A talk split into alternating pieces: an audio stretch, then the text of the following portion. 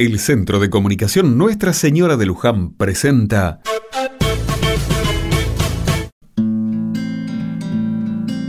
Otra mirada. En septiembre del año pasado charlaba con mi prima sobre las votaciones de unos meses atrás. Ella me comentó que no había ido a votar porque estaba muy desalentada con el desempeño de los políticos. Imagínense que ella votó siendo muy joven por primera vez en 1973. Entiendo su decepción. Pero en mi caso, al menos, prefiero seguir participando con el voto. Todos sabemos que nuestro país está transitando una situación muy crítica y no vamos a inventar falsas expectativas de prontísima recuperación. Pero a veces es bueno mirar para atrás y ver que en algunos recodos de la historia nacional hubo importantes crisis, pero también pasos adelante que debemos custodiar y valorar. A principios del siglo XX, junto con el crecimiento económico de ese momento, había mucha conflictividad social. Un porcentaje importante de la población que acababan de llegar al país como inmigrantes, explotación laboral, grupos anarquistas y un sistema político poco transparente.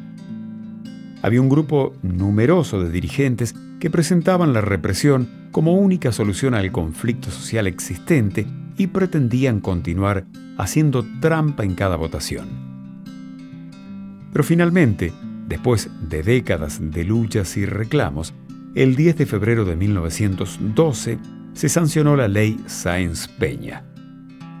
Es la ley electoral que estableció el voto universal, masculino, secreto y obligatorio, y puso fin de este modo al fraude del régimen que venía operando en el país desde la consolidación del proceso de organización nacional en la última parte del siglo XIX.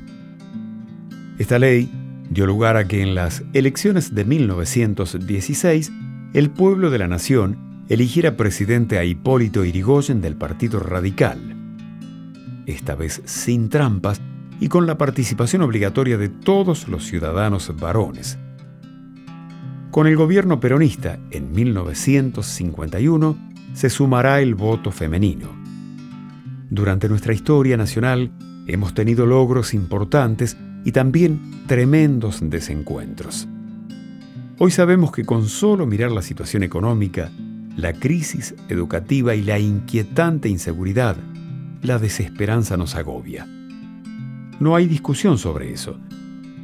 Pero no nos queda más que seguir participando como mejor podamos para que Argentina encuentre un nuevo rumbo y podamos caminar con dignidad, aunque todavía falte mucho por andar y recuperar.